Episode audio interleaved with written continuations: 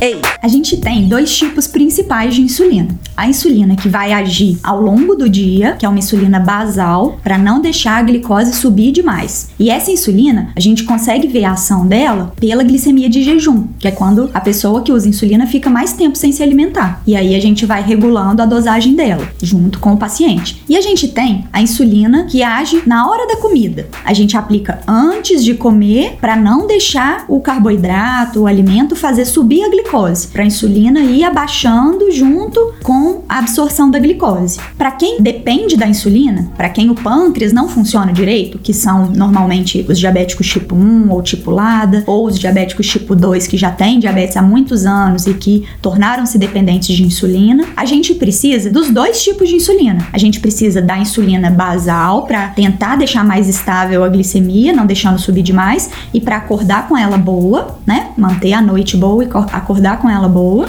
E a gente precisa da insulina antes das refeições. Então, por isso que é importante medir a glicemia capilar ou do sensor, né? Quem usa sensor, medir a glicose do sensor para poder saber a dose de insulina que deve se aplicar. E o ideal é que use metade da dose de insulina basal e metade da dose de insulina regular. Ou seja, considerando a dose total de insulina que a pessoa usa, metade desse total deveria ser na forma de basal. Então, essa basal vai ser a NPH, a glargina, a degludeca. E metade da dose na rápida ou ultra rápida. Então, regular, asparte, é, glulizina, lispro, para poder conseguir manter a glicemia boa. Não deixar ela ficar subindo e descendo, porque é isso que prejudica o corpo da gente.